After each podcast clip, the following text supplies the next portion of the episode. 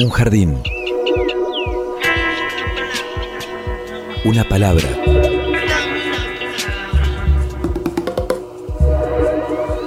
Un sitio donde poder crecer en la tierra. Donde nos alcance el sol. Y donde podamos reír. Una canción que hable de nosotros, de los sueños, de las raíces. Un pasadizo por donde caminar entre las flores. Una tarde. Mi realidad es una realidad donde lo fantástico y lo real se ejecuta cotidianamente. Miles de seres vivos con las formas de hoy caminando y flotando en este sitio tan diverso que le dedicamos la existencia para descubrirlo. Y cuidar con amor este jardín de gente. Jardín de Gente, el programa de la Facultad de Ciencias de la Educación de la Universidad Nacional de Entre Ríos. Jardín de Gente, comunicación para vivir.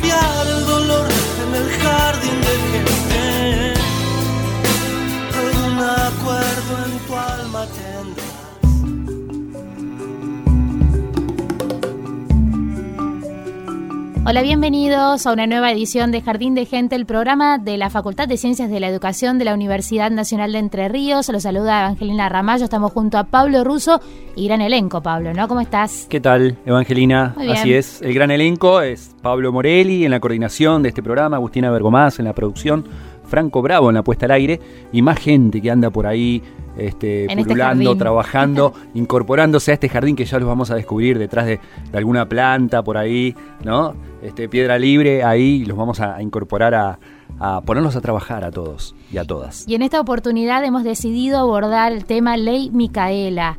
Micaela García tenía 21 años cuando en abril de 2017 Sebastián Wagner, en complicidad con Néstor Pavón en Gualeguay, le arrebataron la vida. Su caso y fundamentalmente la militancia de sus padres llevaron a la creación y luego aprobación y promulgación de la ley Micaela. Fue promulgada el 10 de enero del año 2019. Es la ley 27.499, que a grandes rasgos lo que hace es eh, definir la capacitación obligatoria en género y violencia de género para todas las personas que se desempeñen alguna función pública en cualquiera de los poderes del Estado. Para entender un poco más cómo funciona esta ley Micaela, vamos a escuchar la explicación del Ministerio de Igualdad, Género y Diversidad. Ley Micaela 27.499. Ley de capacitación obligatoria en la temática de género y violencia por motivos de género para todas las personas que integran los tres poderes del Estado Nacional, Ejecutivo, Legislativo y Judicial. Ley Micaela y Derechos Humanos. En Argentina, como en toda la región, la movilización feminista de los últimos años avanza hacia una resistencia activa. Después de la marcha masiva de Ni Una Menos el 3 de junio de 2015, nada volvió a ser como antes. La ley lleva el nombre Micaela en memoria de Micaela García, una joven de 21 años, militante del movimiento Evita y de Ni Una Menos. Una noche salió de un boliche en Gualeguay, Entre Ríos, y fue violada y asesinada por Sebastián Wagner, condenado por dos violaciones. Estaba en libertad condicional. Micaela García fue víctima de violación y femicidio. La sanción de la Ley 27.499 es el resultado de la movilización popular de colectivos feministas y el reclamo de justicia de las familias de las víctimas de femicidio, entre ellas la de Micaela García. La ley está dentro de las recomendaciones que Argentina asumió al firmar y ratificar la Convención sobre la Eliminación de todas las formas de discriminación contra la mujer y la Convención Interamericana para prevenir, sancionar y erradicar la violencia contra la mujer. La ley Micaela fue sancionada por unanimidad en el Senado de la República Argentina y como objetivo brinda a autoridades y agentes del Estado herramientas para prevenir y realizar intervenciones frente a la violencia de género en el ámbito de la administración pública. No te maquilles, no salgas a esta hora. ¿Qué te pasa? ¿Te vino? un poquitito más femenino. Y se puede decir más piropo. La violencia de género se manifiesta cotidianamente de distintas maneras. Las más invisibilizadas son la anulación, la utilización del lenguaje y humor sexista, el desprecio, la desvalorización y como expresión extrema, el femicidio. ¿Por qué es importante la capacitación con perspectiva de género? La capacitación a los tres poderes del Estado en el marco de la ley Micaela da la posibilidad de observar las prácticas diarias que reproducen relaciones desiguales de género y actuar en consecuencia para transformarlas y para el diseño y ejecución de políticas públicas con perspectiva de género. Es necesario construir un Estado presente y llevar la ley a cada rincón del país. Así recordar a Micaela, a todes y todas las que ya no están. 171 votos fueron afirmativos, uno negativo y no hubo abstenciones. Resulta afirmativo se comunicará al honorable Senado. Estás escuchando Jardín de Gente, el programa de la Facultad de Ciencias de la Educación. Decíamos, Pablo, esta ley en gran medida fue posible a partir de la militancia, del empuje que sus propios padres, los padres de Micaela García, le pusieron a, este tema, hicieron eh, propia esta lucha. Y por eso hoy queremos dialogar y ya estamos en comunicación aquí en Jardín de Gente con Andrea Lescano, la mamá de Micaela. Le damos la bienvenida a este Jardín de Gente. Bienvenida, Andrea. ¿Qué tal? Muy buenas tardes.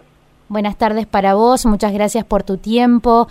Eh, un, hecho, bueno, que obviamente definió muchas cosas en, en sus vidas, pero que impulsó eh, especialmente esto que decíamos, ¿no? Una, una militancia en género que los llevó a ser protagonistas de esta ley, ¿no?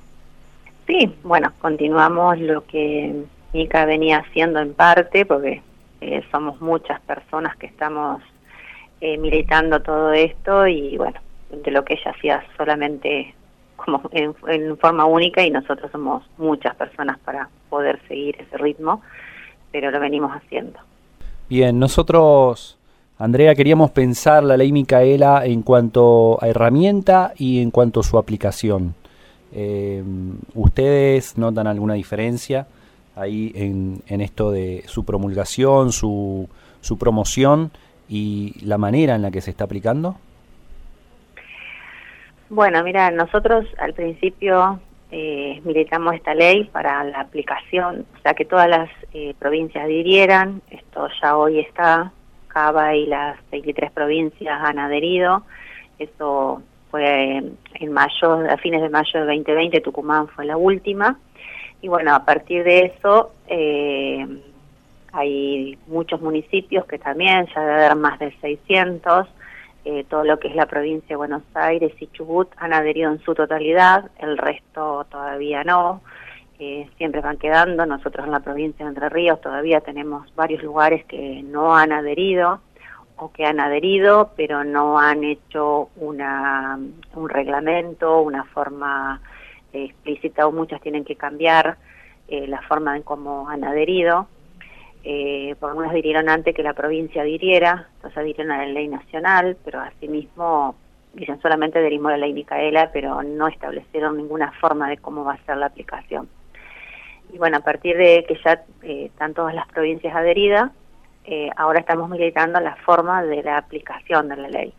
se estaba haciendo en un principio como charlas magistrales, todas charlas de sensibilización y la tomaban como capacitación y no podés tomar una charla donde vos no sabés qué es lo que opina, qué es lo que, qué tipo de reflexión tenés del otro lado, eh, entonces bueno, a eso salimos, a que eso no es una capacitación, eso es una charla.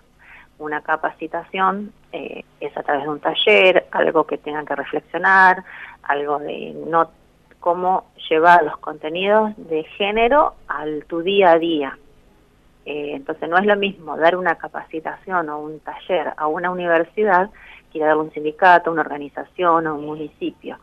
Entonces a partir de ahí es donde estamos haciendo mucho hincapié en la forma en que se viene eh, aplicando. Eh, ha ido cambiando, esto va a ser un transcurso lento, no va a ser algo eh, rápido, no lo vamos a poder ver, pero eh, se viene realizando. Pero en la provincia de Entre Ríos todavía tenemos esto de charlas magistrales, traer grandes personas, grandes, grandes referentes de la materia, pero que nosotros necesitamos esto llevarlo en el día a día, de que vos lo puedas, puedas aplicar en tu casa, en el club, en la, oficina, donde fuere. Decías en alguna oportunidad, hay que llegar a aquel que no quiere cambiar.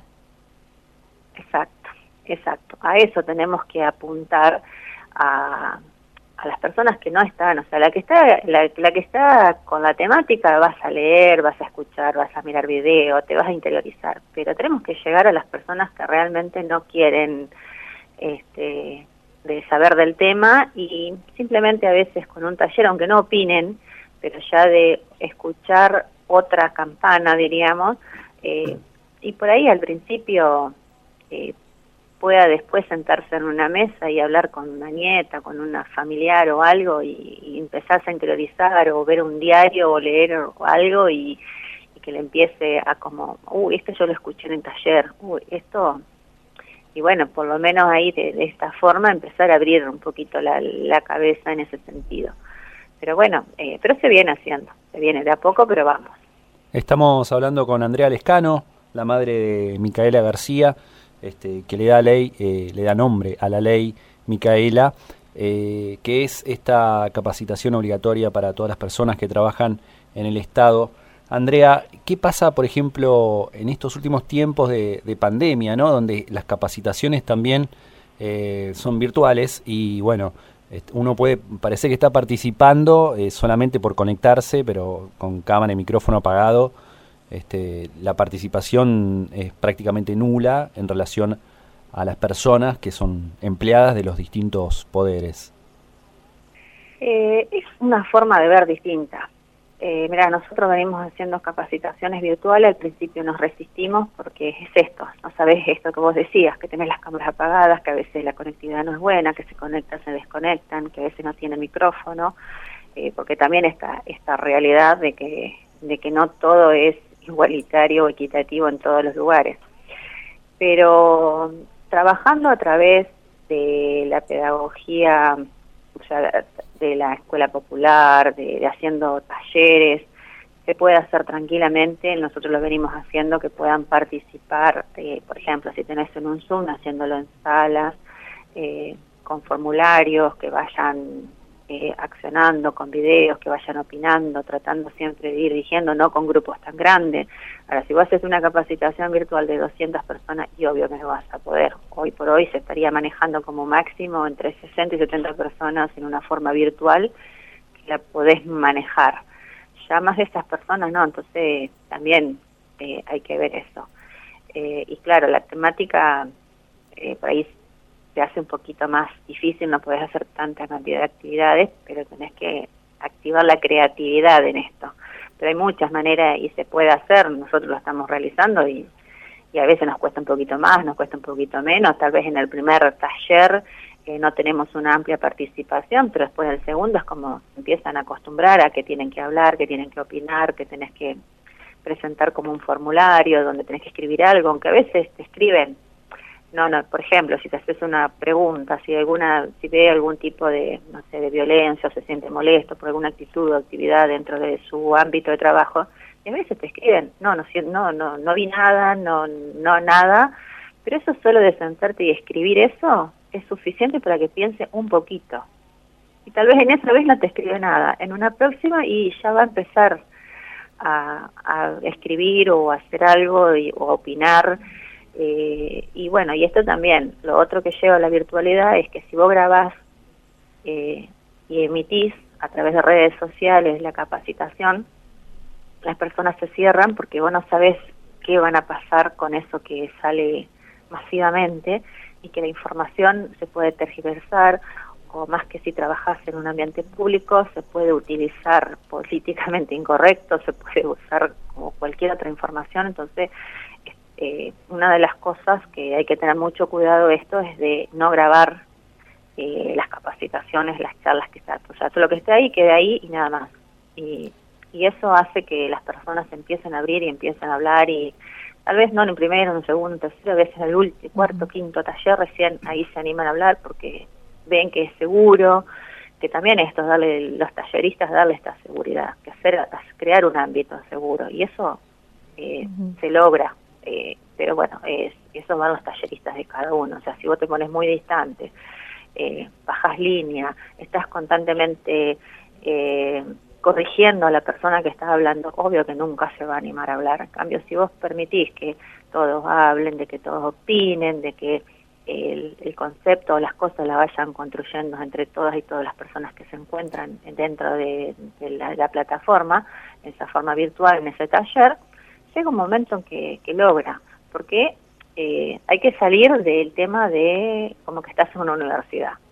Esto es otro ámbito aunque estés haciendo el taller en la universidad, tenés que tratarlo desde otra perspectiva, desde otra mirada, salir de que el docente sabe todo. Acá, en esta temática, es muy dinámica, todos sabemos algo, no es mentira que nadie sabe nada, sino que con lo que vos haces día a día, con las cosas que vas haciendo, eh, tenés un saber y bueno, y eso lo vas poniendo, lo vas poniendo en práctica, lo vas hablando y, eso hace que las personas se tienen que sentir seguras para poder hablar.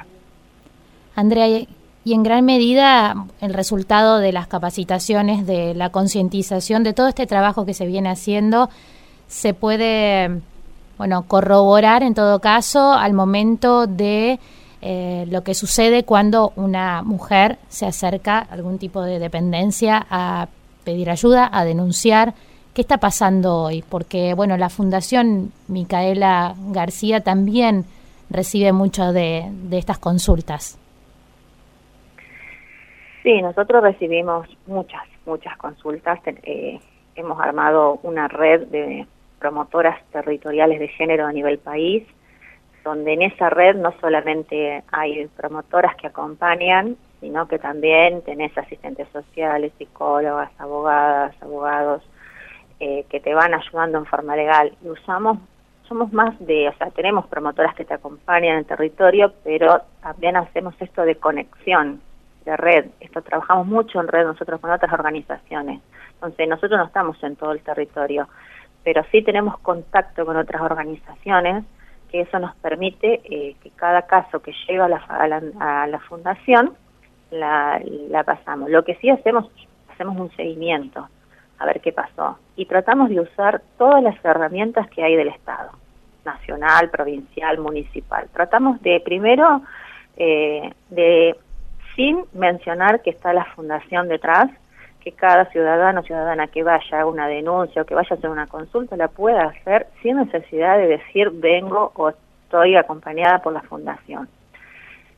La idea es que cualquier ciudadano que se acerque a una institución, a un organismo, pueda ser tratado de la misma manera en forma individual iguales. ¿Y sucede? No que porque tengas ese privilegio de tener contacto con tal, te atienda. ¿Sucede? A eso apuntamos nosotros. ¿Cómo? ¿Y eso sucede o no? Sí, tratamos de que se haga así. Generalmente van una vez por decirte, no le toman la denuncia, no le quieren dar una, a veces van, se acercan a una secretaría de género, un municipio, un lugar y no le, por ejemplo, no le quieren tomar denuncia, eh, por ejemplo, no le quieren asesorar esto de los distintos eh, programas que hay, estos de acompañar, acercar derechos, eh, cualquiera de, de, las, o cualquier otra instancia que haya, bueno, nos dicen, mira, soy de tal ciudad, no me bueno, tratamos de hablar con alguien.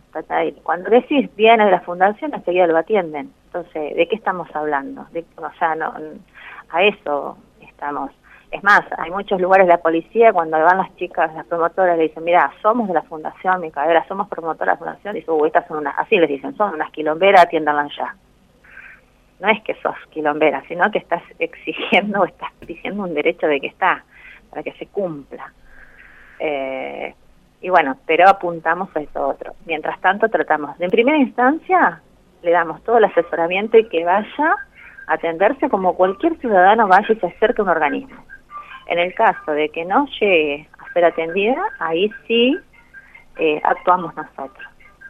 Si no estamos en forma provincial, no tenemos respuesta en forma provincial, lo hacemos a nivel nacional, vamos buscando por distintas redes, pero tratamos siempre.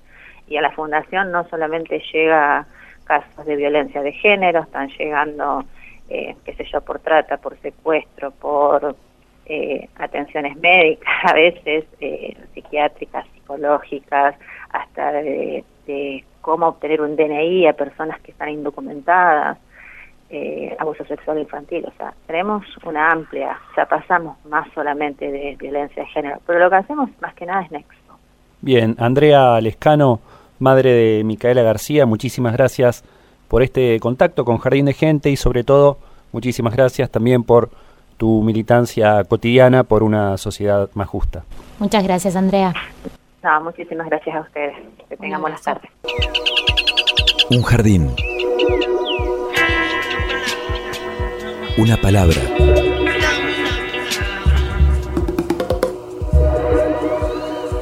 Jardín de gente.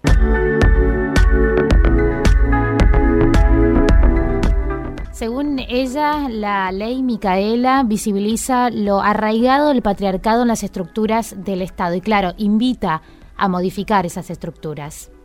Así es, y es una de las legisladoras provinciales que ha participado y ha promovido la aplicación de esta ley Micaela en Entre Ríos. Escuchamos a Estefanía Cora.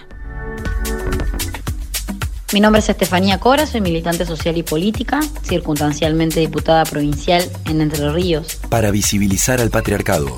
Entiendo la ley Micaela como una herramienta fundamental en el proceso de, de, construcción y construcción de una sociedad más justa e igualitaria. En ese sentido es una ley que visibiliza lo arraigado del patriarcado en las estructuras del Estado y las dificultades que eso significan a la hora de llevar adelante un cambio de paradigma. La ley Micaela, sin lugar a duda, visibiliza cómo los resortes de formación no alcanzan con los tres poderes del Estado, sino que además deben hacerse carne en los distintos sectores de nuestra comunidad. Uno de los debates que hemos llevado adelante, por ejemplo, en la Cámara de Diputados ha sido cómo llevamos adelante el proceso de ley Micaela y de formación de perspectiva de género en, el deporte y hoy estamos trabajando en otros proyectos donde es necesario visibilizar que los actores de la sociedad toda se involucren en construir y en llevar adelante las actividades desde una perspectiva de género e inclusiva, porque esa es una de las herramientas con las cuales contamos para erradicar efectivamente la violencia de género, la violencia machista,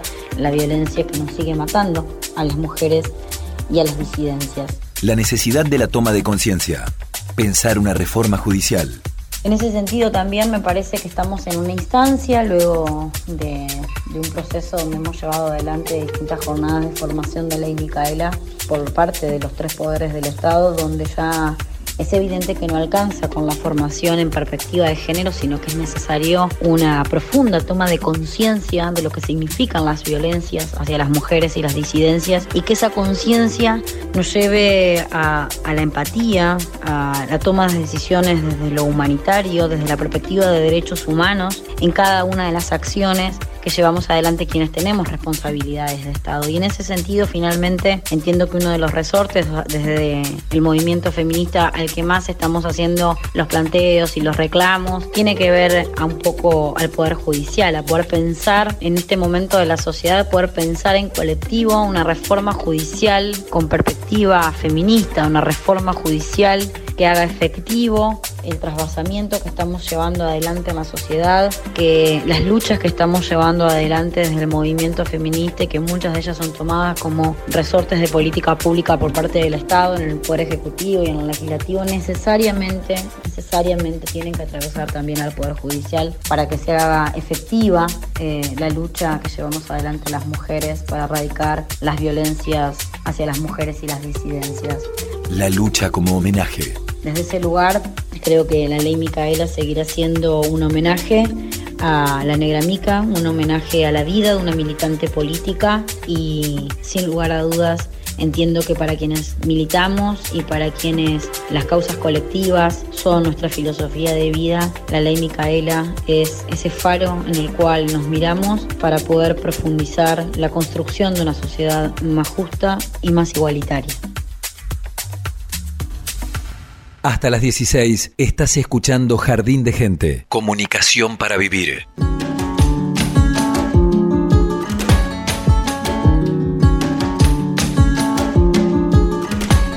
Momento de música y de la buena, estamos escuchando Eruca Sativa. La banda de rock alternativo originaria de Córdoba, formada en el año 2007, integrada por Luisina Lula Bertoldi, guitarra y voz, Brenda Martín en bajo y voz y Gabriel Pedernera en batería y voz. La canción, creo, ya volvemos. Más fuertes que mi amor.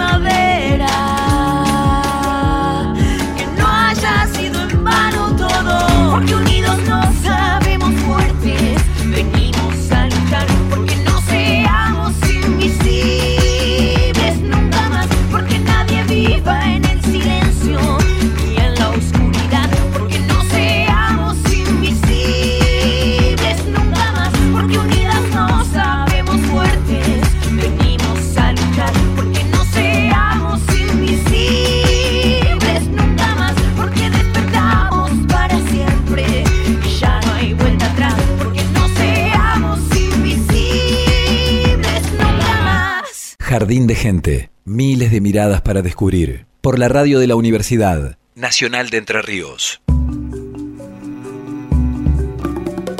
Seguimos en Jardín de Gente, el programa de la Facultad de Ciencias de la Educación. Hoy, Ley Micaela es nuestro tema. Así es, en esta radio de la UNER que cumplió 10 años, este Jardín de Gente de la Facultad de Ciencias de la Educación. Así es, y para dar continuidad al análisis que estamos llevando a cabo, estamos en comunicación con Mariana Broggi, secretaria de Mujeres, Género y Diversidad de la provincia, que además es licenciada en Comunicación Social, así que bienvenida a casa, ¿no? Hola, buenas tardes. ¿Cómo les va? Un saludo para todas, todos y todes. Muchísimas gracias. Bueno, eh, estuvimos ya escuchando opiniones respecto de la ley Micaela, de su aplicación en la provincia, y justamente hace poco más de un año existe en Entre Ríos lo que es el Observatorio de Seguimiento de la ley Micaela. ¿Por qué consideraron necesario llevar a cabo este observatorio y quiénes lo integran? Bueno, eh, nosotras cuando, cuando empezamos a, a debatir un poco lo que sería el proyecto de adhesión a la ley nacional, lo que sería nuestra ley en la provincia de Entre Ríos, entre todas las, conversaciones que tuvimos, eh, nos pareció importante y la verdad es que yo personalmente entendía que, que tenía que haber un espacio eh, que funcione de algún modo como contralor, ¿no?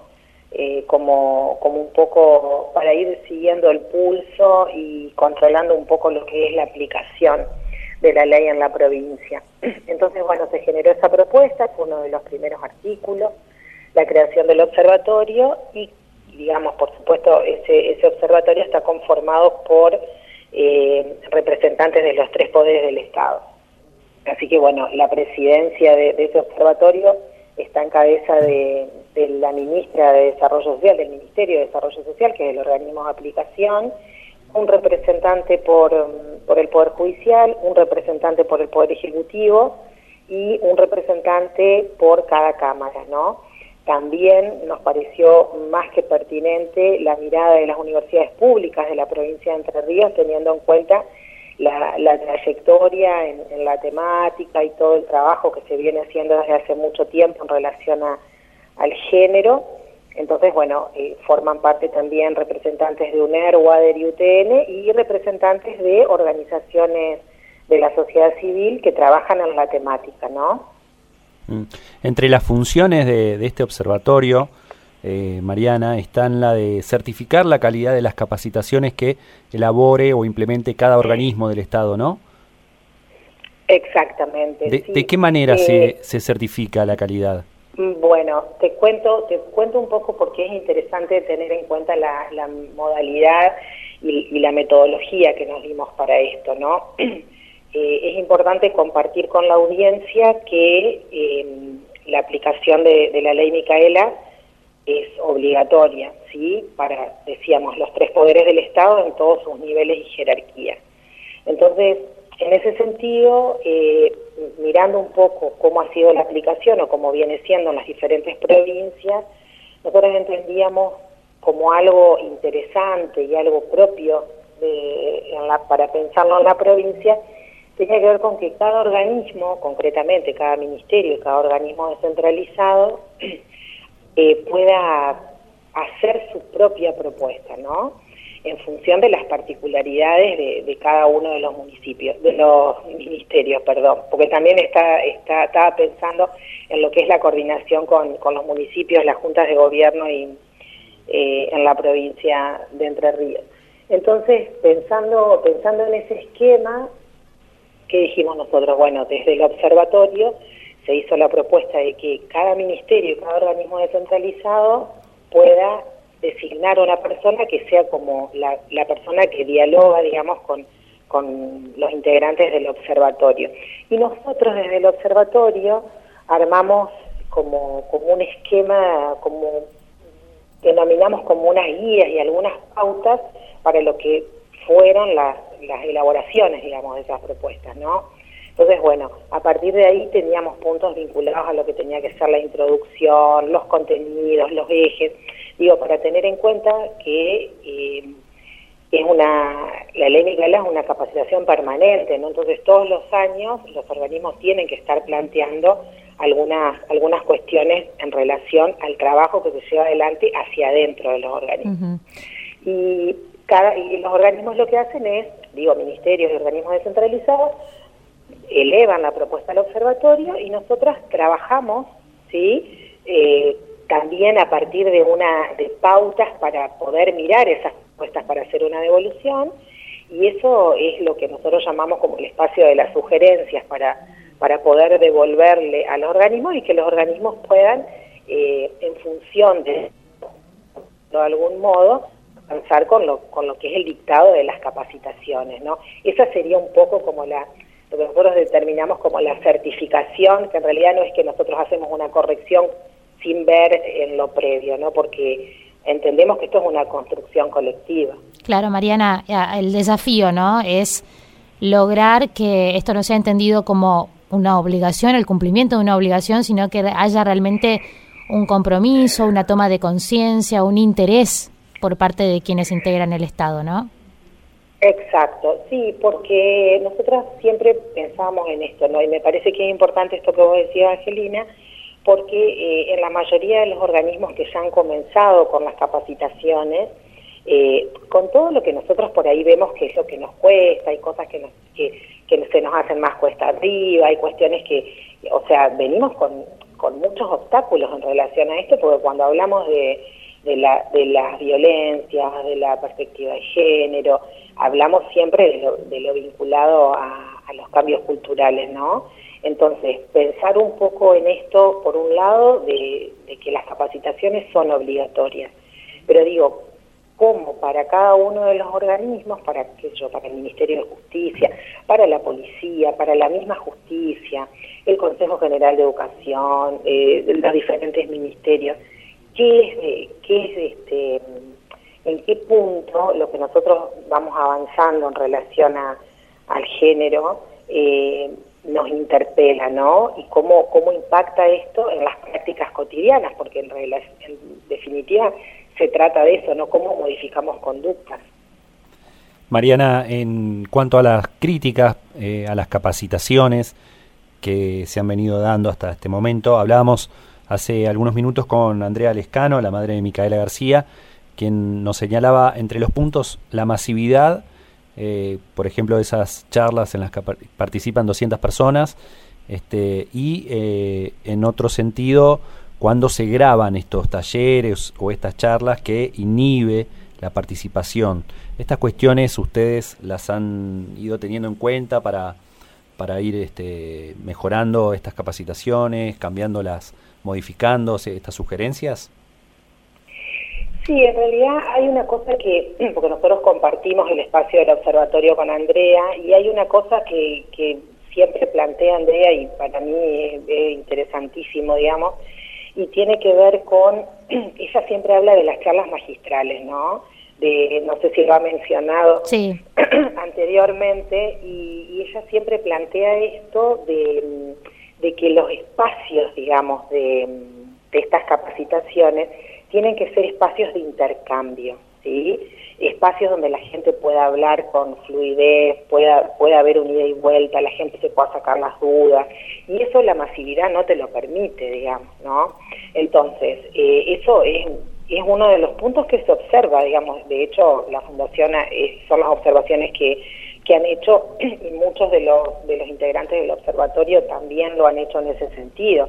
Eh, nosotros, a ver, el observatorio se conformó el año pasado, en plena pandemia. Nosotros no, no sabemos o todavía no hemos este, experimentado eh, una, o sea, un esquema de talleres y de capacitaciones en una época de normalidad, entre comillas, ¿sí? Entonces hoy nosotros estamos trabajando con la virtualidad, que la virtualidad también ofrece esto, ¿no? Dentro de sus pros y sus contras, hoy la virtualidad es lo que nosotros tenemos para poder ir garantizando que, que se pueda estar eh, dando cumplimiento, digamos, a esto. lo, lo que yo digo en este sentido, Pablo, lo que vos mencionás o lo que, o lo que se puede, yo más que, más que crítica, digo, ¿no? Porque estamos todos en esto.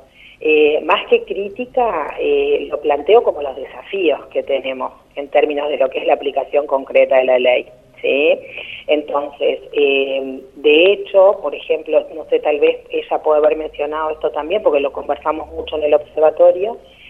Por ejemplo, nosotros sugerimos que, digamos, de toda la cantidad del personal que se capacite, esto va a llevar un tiempo también en, en la provincia, eh, se trate de que no, no se comparta el espacio entre los, los directivos, digamos, y el personal Claro. que tienen a cargo, ¿no? Porque siempre sucede, y nosotros, porque, y acá eh, por ahí sí me voy, me voy, ustedes me traen de nuevo la charla, porque no me cuesta, eh, decirles esto, ¿no? Nosotras eh, desde la Secretaría, que nos constituimos como Secretaría en el año 2019, y yo estoy en- desde el año 2016, pero Entre Ríos trabaja en la problemática de género desde el 2012, desde que se conforma el Consejo de Prevención de las Violencias, uno de los ejes más fuertes fue el de las capacitaciones y en términos de prevención. Entonces nosotros hace muchos años que estamos trabajando en esto.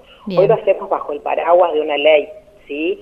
Entonces, todo, toda esta, este- esta dinámica de trabajo, que por lo general se da bajo la modalidad de taller, es algo que paradójicamente nos lo permite la presencialidad, que vos puedas dividir a la gente en grupos, que puedan armar distintos talleres, que la gente pueda escribir, que pueda volcar un poco las dudas que tiene y todas esas cuestiones.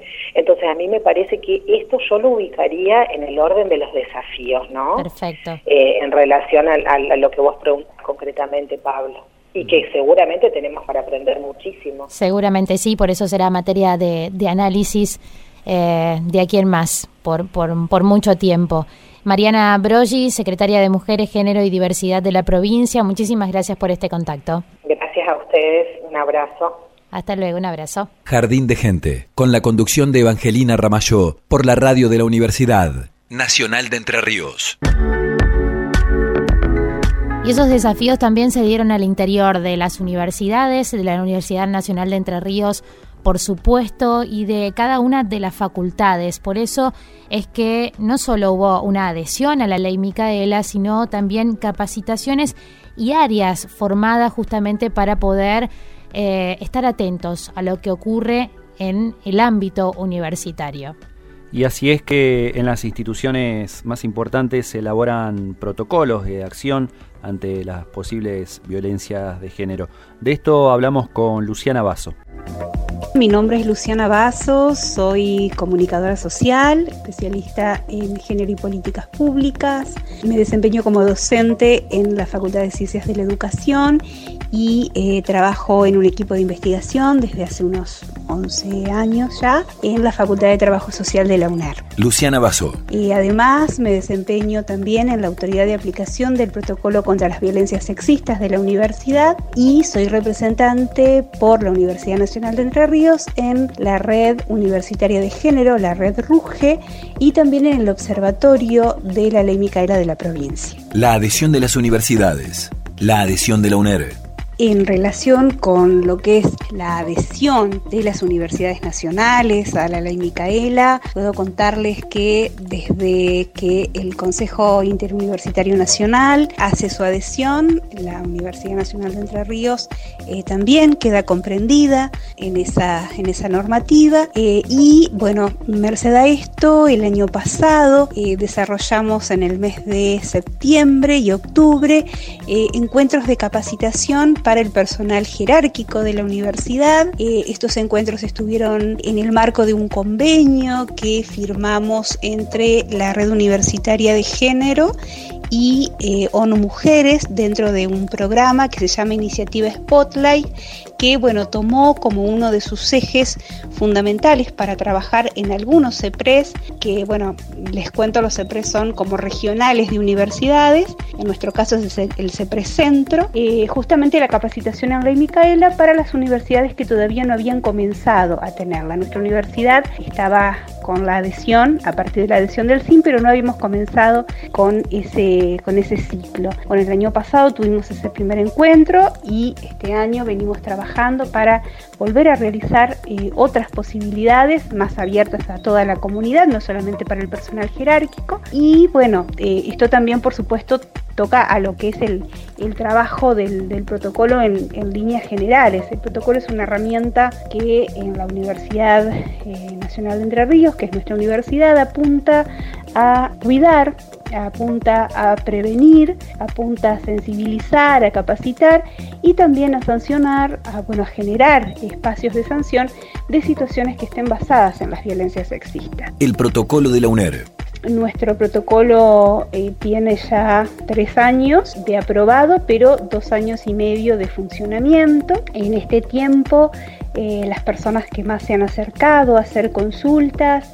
han sido las personas que pertenecen al claustro estudiantil. También hemos tenido algunas consultas del claustro PAIS y del claustro docente, pero en menor medida. Durante todo este tiempo, lo más interesante de todo ha sido el modo en el que las unidades académicas de toda la universidad han comenzado a mirar las situaciones de violencias basadas en el género desde un lugar de problematización, eh, de dejar de naturalizarlas, de poder entender que la universidad no es una caja de resonancia de situaciones que ocurren en el afuera institucional, sino que muchas veces los espacios académicos son productores también de situaciones de, desigualdad, de situaciones que son injustas, de situaciones que eh, a veces también incluyen eh, bueno, los abusos de poder. Entonces el protocolo en ese sentido es una herramienta de protección, pero también, como les decía, de sensibilización y un generador de una pedagogía diferente en relación a las cuestiones que tienen que ver con la violencia sexista en particular jardín de gente y toda el agua del Paraná para regarlo. Por la radio de la Universidad Nacional de Entre Ríos. Y hay datos que nos ayudan, nos invitan también a reflexionar sobre la violencia de género en la provincia, Pablo. Sí, en la provincia y en todo el país porque a partir de, de los movimientos de, de, mujeres y de las militancias y estas luchas se han formado diversos observatorios, algunos de ellos institucionales estatales, como, como el caso que escuchábamos recién de Mariana Broggi, y otros que tienen que ver con los movimientos feministas, como el Observatorio de las Violencias de Género, ahora que sí nos ven, que va actualizando la información respecto a los femicidios este, día a día y que señala que en este 2021 van 142 femicidios. Y algunos datos destacados de, este informe es que hay un femicidio cada 36 horas este año en este país, en la Argentina. 98 intentos de femicidios en 2021. 7 transfemicidios, transvesticidios. El 68% de, estos asesinatos fueron cometidos por las parejas y exparejas de las víctimas el 62% en la vivienda de la víctima. Y entre los femicidas, otros datos también para destacar, 11 eh, son policías, 4 militares y un gendarme. Estamos hablando únicamente del 2021. 23 víctimas habían realizado al menos una denuncia y 15 tenían medidas de protección. Al menos 103 niñas perdieron a sus madres como consecuencia de la violencia machista en 2021. Estos son datos del observatorio ahora que sí nos ven. La Asamblea de Mujeres, Lesbianas, Travestis, Trans y No Binarias también eh, eleva esta bandera de lucha contra la violencia de género y ven, consideran en esta ley Micaela un instrumento legal que ha generado cambios, pero tenemos el análisis, en este caso en la palabra de Luz Omar. Soy Luz de la Asamblea de Mujeres Lesbianas, Travestis, Trans y No Binarias de la ciudad de Paraná. Luz Omar. La ley Micaela representa para nosotras eh, un instrumento legal que aglutina eh, acuerdos internacionales a los que ya había adherido la Argentina, el Estado argentino, pero que sin embargo necesitaba la fuerza de una ley como esta para que se generen instancias de formación obligatoria entre las personas que integran el Estado argentino, los tres poderes, eh, judicial, ejecutivo y legislativo. Por la formación obligatoria contra el desconocimiento de los jueces. Es importante y ha generado cambios porque, bueno, su contexto de emergencia lo demuestra, fue, es una ley que eh, surge con la intención de que no se vuelva a repetir el asesinato trágico de Micaela García por causa de el desconocimiento de parte de un juez eh, respecto de cómo abordar una, una situación gravísima eh, de un agresor que ya había cometido dos veces un delito eh, de violación eh, hacia mujeres. Actualmente. En la actualidad observamos que representa mejorías porque sin la ley Micaela creemos que lo que pasó con respecto a la causa de agresión hacia la ministra Sonia Velázquez, la ministra de Salud, de parte de Allende, quizás no hubiera sido posible. El juicio que emitió Garzón fue muy claro en cuanto a la importancia de diferenciar eh, los delitos de distinto tipo, como puede ser el de corrupción, de los delitos que representan eh, los motivos de género. Entonces, esa acción judicial que diferencia y evita que se hagan arreglos judiciales equiparando delitos diferentes, nos demuestra que el sentido común, no solamente en funcionarios y funcionarias y funcionarias están siendo modificados, sino también en la comunidad toda, porque tenemos que recordar también que mm, en este año, digamos, hubo resoluciones contundentes de parte de los juicios por jurados eh, por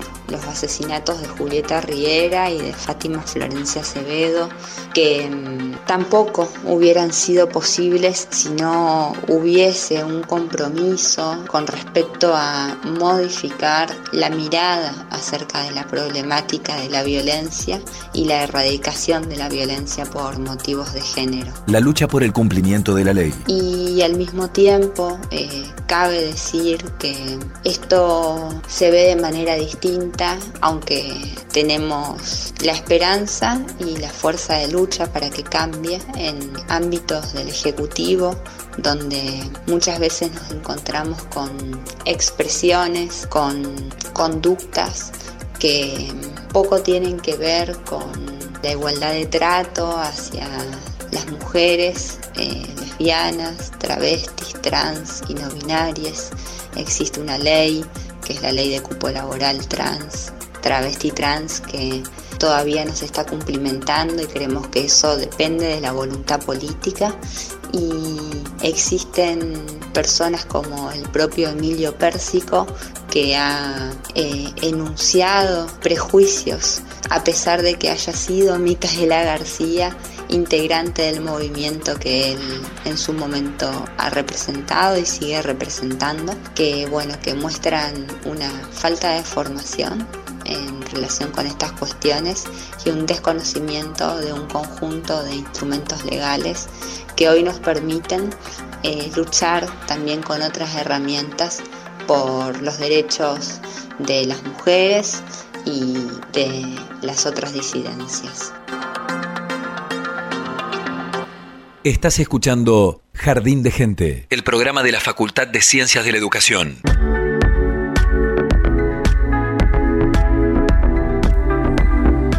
Hasta acá el acercamiento de este Jardín de Gente a la problemática de la violencia de género y a la ley Micaela. Seguiremos, retomaremos seguramente en algún otro momento más adelante, pero hay algunas novedades de la Facultad de Ciencias de la Educación que queríamos compartir con ustedes.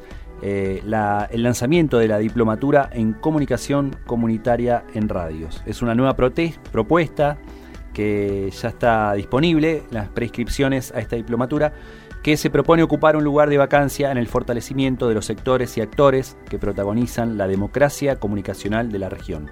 Así se presenta y hubo novedades. Ayer por la mañana, el martes 10 de agosto, se llevó a cabo la firma del convenio entre la Facultad eh, de Ciencias de la Educación de la UNER y la Vicegobernación de Entre Ríos para que esta diplomatura este, tenga también el auspicio de la Vicegobernación. Eh, le preguntamos a la doctora en Ciencias Sociales de la UNER, Gretel Schneider, quien va a coordinar esta nueva diplomatura, la primera que lanza la facultad, así que la escuchamos. La diplomatura en comunicación comunitaria en radios es una formación Gretel Schneider. creada en el área de comunicación comunitaria de la Facultad de Ciencias de la Educación de la UNER, donde venimos trabajando hace más de 15 años en las otras comunicaciones, en la comunicación alternativa, en los proyectos comunicacionales barriales y en distintos territorios que no tienen que ver con, con la comunicación hegemónica, con los grandes medios de comunicación, sino con, con otras formas que va cobrando lo comunicacional en otros territorios y que también son constructores de cultura, constructores de diversas identidades y constructores de procesos comunitarios. Esta formación está dirigida a radios comunitarias, alternativas y populares de Entre Ríos y de la región y fue fuertemente inspirada por el trabajo que viene realizando la REDCO, la red de radios comunitarias de Entre Ríos, con, las cuales, con la cual venimos trabajando eh, en los últimos años. Y para estos procesos consideramos que desde la universidad tenemos mucho para aportar y específicamente desde el trabajo que, que venimos haciendo en esta área de comunicación comunitaria y bueno, nos interesa fundamentalmente aportar a multiplicar y a fortalecer los proyectos radiales y sobre todo a, a generar más democratización de la comunicación y con esto de la cultura. El objetivo fundamental. En esta formación, eh, que tiene una duración de 10 meses, con distintos eh, seminarios y talleres, esperamos sobre todo eh, fortalecer y aportar herramientas para la sostenibilidad de los medios y de los proyectos radiales comunitarios, pero sobre todo también esperamos generar un intercambio de saberes entre eh, la universidad y los medios de comunicación comunitaria, alternativa y popular.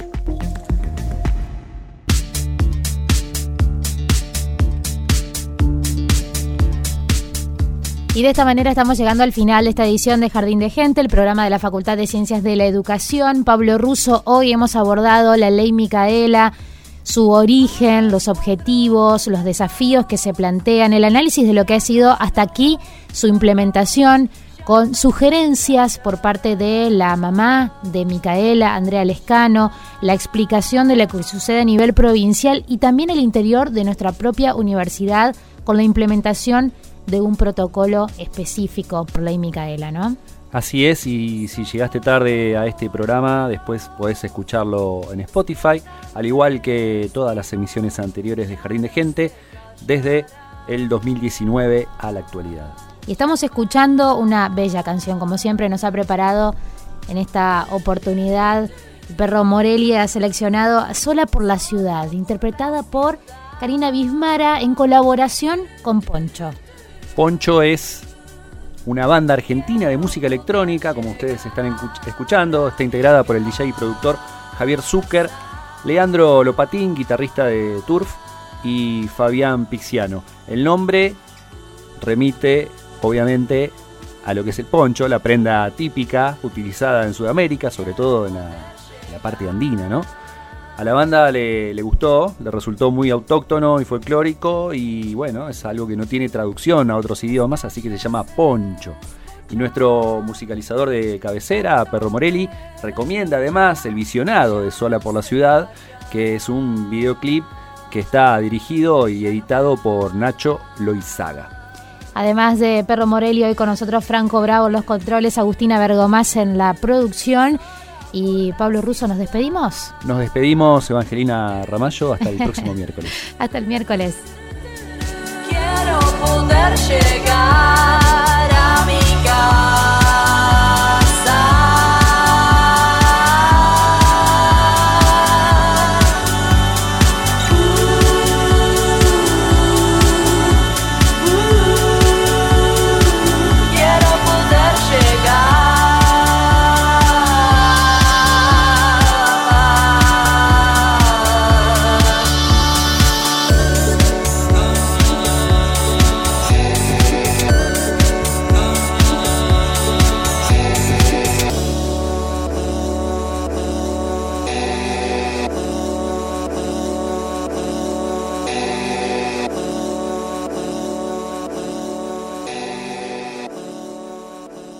Jardín de Gente.